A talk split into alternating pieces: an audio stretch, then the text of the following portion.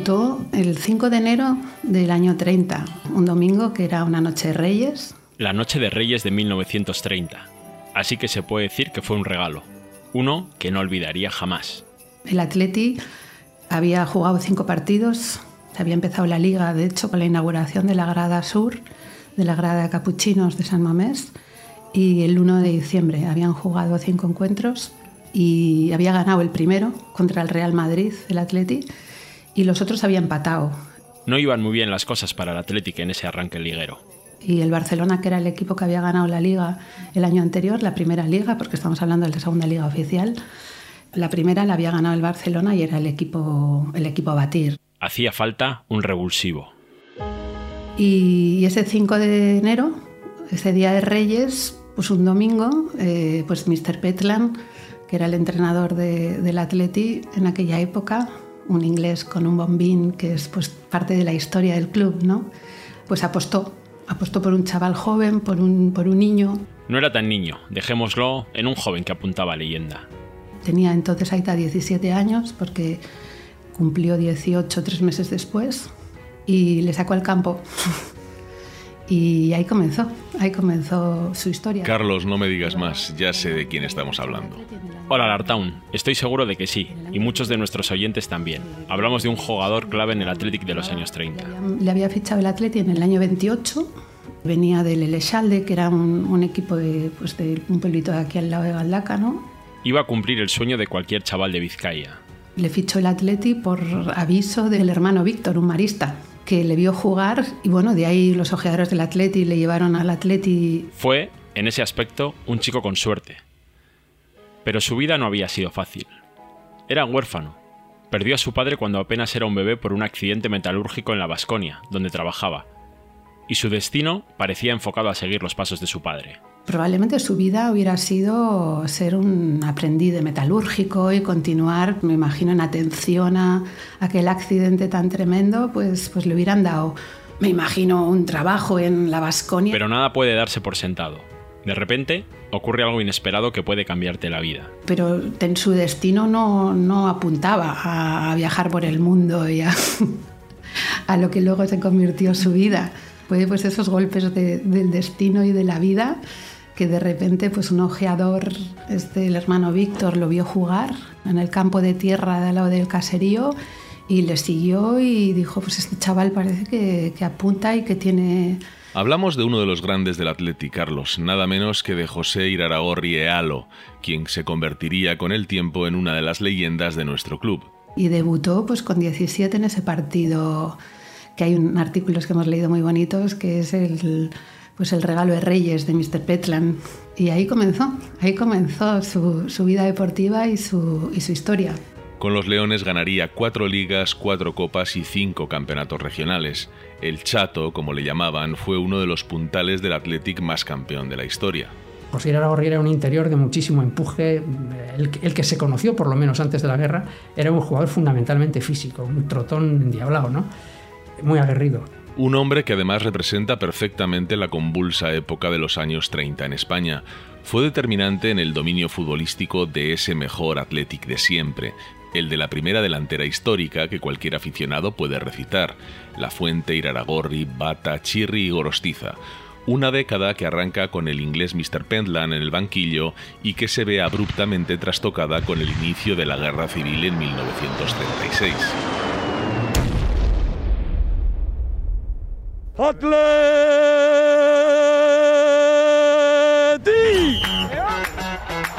Mil veces campeón. La historia del Athletic como nunca te la han contado. El fútbol llega por la ría. Y así empieza el Atleti a través de una cuadrilla de amigos. Sama, Iriondo, Zarra, Venancio, Nando, Escudero, Daniel, el gran capitán. Capitán, goleador, valiente. Se empieza a hablar del atleta y los periódicos, se empieza a crear un sentimiento de orgullo que va... Un podcast narrado por Carlos Ranedo y Lartaun de Azumendi. Un proyecto del Correo impulsado por la Diputación Foral de Vizcaya, Vizcaico Foru Aldundia. Episodio 4. El mejor Athletic. Hola de nuevo, bienvenidos a Mil veces Campeón, el podcast del correo en el que estamos repasando la historia del Athletic Club con la ayuda de personas que la conocen muy bien. Hoy ya hemos escuchado a María Iraragorri, la hija del Chato, integrante de aquella delantera mítica, y a José Ignacio Corcuera, nuestro gran historiador del fútbol. Y por supuesto, al Artaun de Azumendi, con quien estamos haciendo este repaso a la historia de nuestro Athletic. Hola Carlos, por extraño que parezca a los jóvenes de hoy en día, los bilbaínos de los años 30 estaban muy acostumbrados a celebrar los éxitos del Athletic. Hablar de fútbol en Bilbao era hablar de títulos. Así había sido desde el comienzo del siglo XX y así estaba siendo en los años 30. La década, de hecho, arranca con un hito sin precedentes, el doblete de Liga y Copa de la temporada 1929-1930. Mr. Pentland había conseguido hacer un super equipo, y solo con jugadores de la casa, una filosofía que ya se mantendrá hasta nuestros días. Había razones para ello, porque la generación de jugadores que vestían en ese momento la camiseta rojiblanca era de una calidad indudable hubo una generación de jugadores espléndidos. Y no nos olvidemos de Mr. Perla, que modificó todos los conceptos del fútbol español, lo rejuveneció, desde luego lo actualizó y hubo un antes y un después clarísimo. Había motivos objetivos para el dominio rojiblanco en los campeonatos españoles. Uno tiene que ver con que el fútbol llega a Bilbao antes que a otras zonas de España, gracias a la privilegiada conexión de Euskadi con las Islas Británicas. De allí llega muy pronto, a finales del siglo XIX, la costumbre de jugar este nuevo deporte. Hay otro factor no desdeñable, y es que aquí se jugaba sobre césped. A lo que se refiere José Ignacio Corcuera es que mientras en otros puntos de España se jugaba sobre tierra, en el norte se hacía sobre césped, pero no pensemos en el césped de los campos actuales, esos tapetes tan bien cuidados, pensemos mejor en la hierba de una pradera. Significaba que había que hacer un desarrollo físico mucho más fuerte. No digamos ya en invierno cuando esos campos se embarraban, se ponían imposibles. Y por si fuera poco, los vascos eran por lo general más altos y fornidos que el resto de los españoles. Si a eso le añadimos que, y esto ya son datos del propio ejército español, de, los quintos vascos que tenían casi 5 centímetros más que la media de España de estatura, pues nos encontramos con gente más fuerte físicamente, gente que además afrontaba el fútbol de una manera mucho más violenta, mucho más directa, y por lo tanto pues menos pinturera que la de otros territorios. Más altos, más fuertes y acostumbrados a un fútbol que requiere más potencia física, ¿cómo iban a tener rivales los vascos en el fútbol español? Cuando España va a competir en el año 1920 por primera vez en la Olimpiada de Amberes, los seleccionadores nacionales lo que determinan es fichar, bueno, fichar, llevar a la selección exclusivamente a jugadores de la cornisa cantábrica o de las áreas de Cataluña donde no se jugaba sobre tierra. ¿Por qué? porque todos sus oponentes venían precisamente del centro de Europa y porque además se iba a jugar sobre césped. Con esos ingredientes, se entiende que el dominio rojiblanco fuera total en aquellos años. Esa temporada en la que debuta Iraragorri y que no había empezado bien del todo, pronto se endereza. Tras una victoria y cuatro empates seguidos, el Athletic se convierte en un equipo imbatible y gana tanto la Liga como la Copa, el primer doblete de su historia.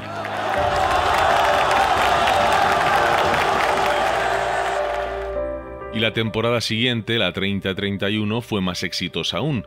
El Athletic se llevó las tres competiciones en las que participó, la Liga, la Copa y el Campeonato Regional. Fue el año del 12-1 al Barcelona y de los 7 goles de Bata en ese partido.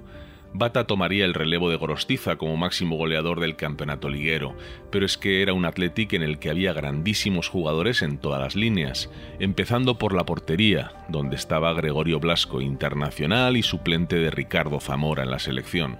Blasco, el portero. Era un portero distinto a lo que en ese momento se estilaba en, en España. Portero de posición, poco espectacular, pero muy pragmático, ¿no? Aunque no debutaría hasta la última temporada antes de la Guerra Civil, es inevitable referirse a Ángel Zubieta, que con solo 17 años se hizo con la titularidad en el Athletic. Después estaba Zubieta, el internacional más joven de la historia de la selección española, y no porque se lo regalase nadie. Era con diferencia, pero con enorme diferencia, el mejor medio de cierre, lo que hoy podríamos considerar un defensa central, no solamente español, sino probablemente de Europa en su momento. De hecho, hizo una carrera extraordinaria en el San Lorenzo de Almagro cuando se queda en Argentina después de llegar allí con, con el, equipo de Euskadi, ¿no? El ariete de aquel equipo era Agustín Sauto, conocido por todos como Bata. Un rematador espectacular, se hinchaba a marcar goles. No era ningún exquisito, pero su acometividad y sus remates de cabeza eran demoledores. Por la izquierda del ataque hacía lo que quería uno de los mejores futbolistas que ha visto San Mamés, apodado Balarroja. Gorostiza, el mejor extremo izquierda que en ese momento había en España un gran jugador del agrado de Mr. Pentland y que terminó unos años después en el Valencia. Era un extremo izquierdo extraño para la época. Eh, lo descubrió Penland y desde luego lo hizo jugar de esa manera. Fue el, el artífice el que lo creó como futbolista. Era izquierdo cerrado, zurdo cerrado, pero con una velocidad endiablada. Y tiraba muy fuerte a puerta con la pierna derecha. Entonces, en lugar de hacer el clásico juego de extremo, que era ir por la banda, centrar prácticamente desde la línea de córner para que rematase el delantero centro, a este le ordenaba hacer atajos en diagonal hacia el área para poder utilizar ese disparo potente y marcar goles. Era muy goleador. Leonardo Filauren tenía la facultad de lanzar unos pases magníficos desde el centro del campo hacia las alas. ¿Con eso qué conseguía? Pues imprimir una gran velocidad a la pelota y desbordar normalmente al adversario. No se jugaba así hasta que llegó el de la Arenas de Gecho al Atleti de Bilbao y de hecho cuando lo conocen pues, por Europa, porque también hace la gira europea y la gira americana con el Euskadi, pues los rastros, los registros que de él han quedado en la prensa soviética son clarísimos, tanto en Georgia como en, en Ucrania y por supuesto en Moscú, que es donde se juegan casi todos los partidos de Rusia, dicen que nunca han visto un jugador de esas características. es un tío que, renovaba completamente el concepto del fútbol. Y podríamos seguir con Chirri II, Muguerza, La Fuente, Castellanos, Garizurieta, un plantel de lujo. A las victorias de las primeras dos temporadas de la década hay que sumar otros éxitos en los años siguientes, dos copas y dos campeonatos regionales. Así es, el Artown. En la Copa de 1932 eliminaron al Real Unión, al Alavés y al Español para encontrarse en la final con el Fútbol Club Barcelona. El Athletic se impondría en el estadio de Chamartín a los culés gracias a un solitario tanto de Bata en la segunda parte. Y en la Copa de 1933 el Athletic fue dejando en la cuneta al Sevilla, al Deportivo de La Coruña y al Español para verse las caras en la cita decisiva contra otro grande, el Madrid, en esta ocasión el escenario fue Montjuic y los vizcaínos batieron al Madrid de Ricardo Zamora, Ciriaco, Quincoces y los hermanos Regueiro por 2-1. Abrió el marcador La Fuente y fue Gorostiza quien deshizo el empate a uno para otro éxito más de un equipo legendario. Frederick Penderland cerró su segunda y última etapa en Bilbao con unas cifras únicas en la historia del club. En esas cuatro campañas llevó a sus chicos a ganar dos ligas, cuatro copas y tres campeonatos regionales. Hubo quien pensó que con su marcha el equipo se resentiría, pero la plantilla del Athletic era tan potente que los de San Mamés siguieron regalando alegrías a su parroquia. Tal cual, Carlos, porque con la llegada de Patricio Caicedo al banquillo bilbaíno, los Leones ganaron la Liga 33-34, un campeonato liguero en el que el Athletic sacó dos puntos de ventaja al Madrid y en el que hasta cuatro futbolistas rojiblancos estuvieron por encima de los 10 goles. Iraragorri hizo 17, Gorostiza y Bata 14 y Victorio Unamuno marcó 11. Tan solo dos años después, con el inglés William Garbutt como entrenador, volvieron a llevarse la liga, la de la temporada 35-36, otra vez con dos puntos de distancia sobre el Madrid y en la que Bata perforó la meta contraria en 21 ocasiones en los 20 partidos que jugó. Aquel Athletic consiguió cuatro copas de manera consecutiva y cuatro ligas en siete años. Es el mejor Athletic que se ha visto jamás, pero tuvo que parar en seco su dominio en el fútbol español por la llegada de la guerra civil. Después, ya nada sería igual.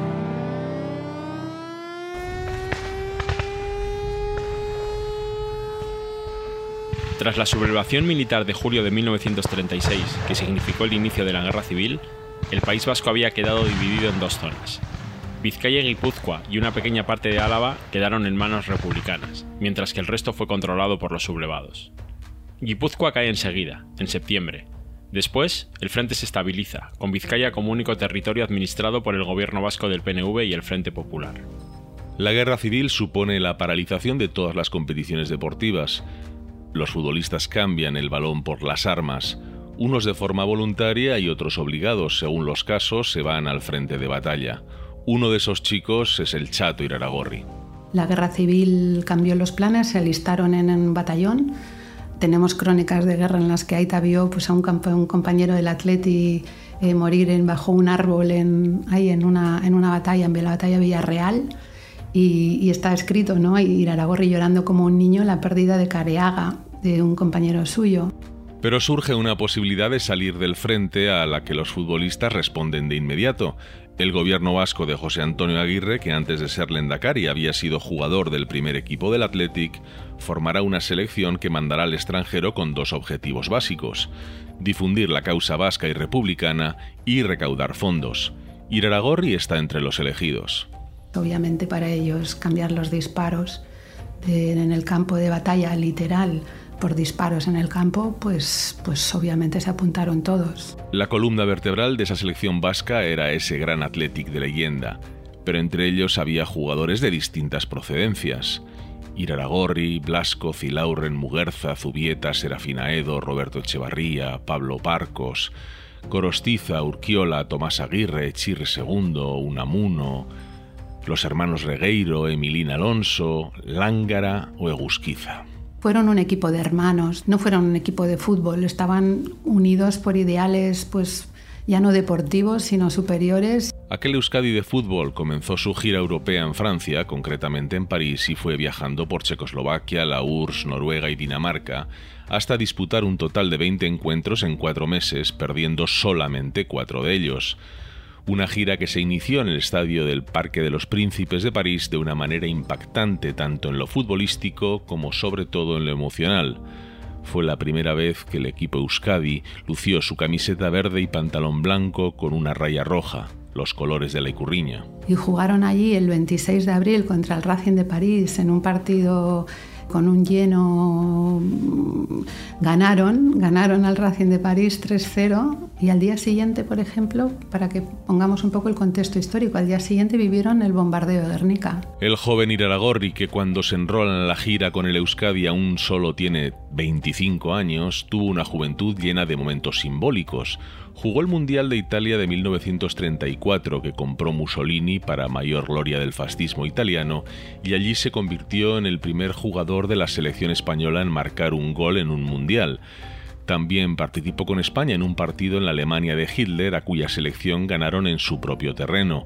Y nada más empezar la gira europea le toca vivir en París, preocupado como sus compañeros por las noticias que llegaban desde Euskadi, el bombardeo de Guernica. Estando en Moscú, por ejemplo, vivieron también la caída de Bilbao, que también sería otro momento, otro momento muy duro. Otro momento histórico más para un chaval de pueblo. La vida de Aita está, está muy mezclada la parte deportiva de una vida muy épica, de vivir momentos muy extraordinarios, que para nada eran los que parecía que estaba llamado a vivir un niño de, de pueblo, huérfano de padre, en un pueblecito, un caserío aquí al lado de, de Bilbao, y que la, la vida, la circunstancia, el azar y la mirada o la mirada de, de, de ese inglés que, que, apostó por él, pues le hizo vivir una vida pues muy extraordinaria, ¿no? Terminada su gira europea, el Euskadi inicia una aventura americana que estuvo plagada de dificultades.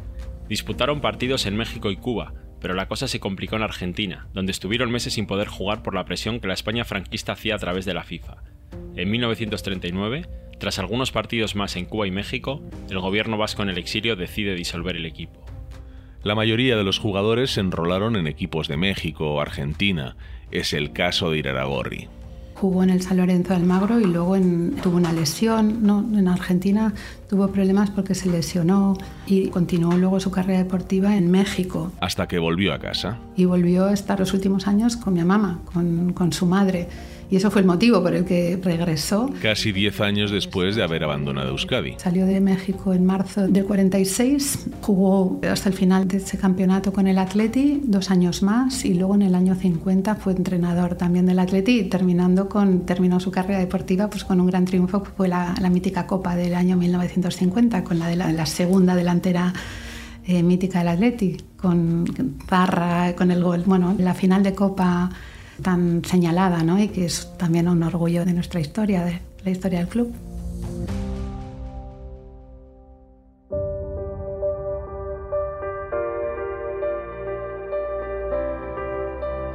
Decía María Irarragorri que cuando su padre y sus compañeros del Euskadi estaban en Moscú se enteraron de que Bilbao había caído en manos de los nacionales. Pues bien, tras esa caída de la capital vizcaína surge la figura de alguien que fue muy importante en la historia del Athletic, Luis Casajuana.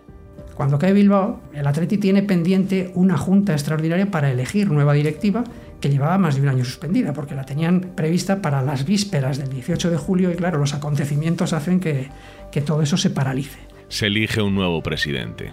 En esa junta se elige a Casajuana como presidente y al mismo tiempo el Atleti adopta una decisión importante que es la de federarse, la de afiliarse a la federación que acababa de crear el gobierno franquista en San Sebastián. Realmente no había otra, porque la Federación Republicana no existía. La primera decisión de, de Casajuana, la primera decisión importante, consiste en entregar todos los trofeos del Atleti al gobierno de Franco. Una decisión que podía parecer un evidente acto de adhesión al régimen, pero que no tuvo nada de eso. Lo que hizo el presidente Casajuana fue cumplir con la ley que obligaba a entregar al gobierno de Franco cualquier pieza de oro o plata que pudiera ser fundida porque el régimen necesitaba dinero.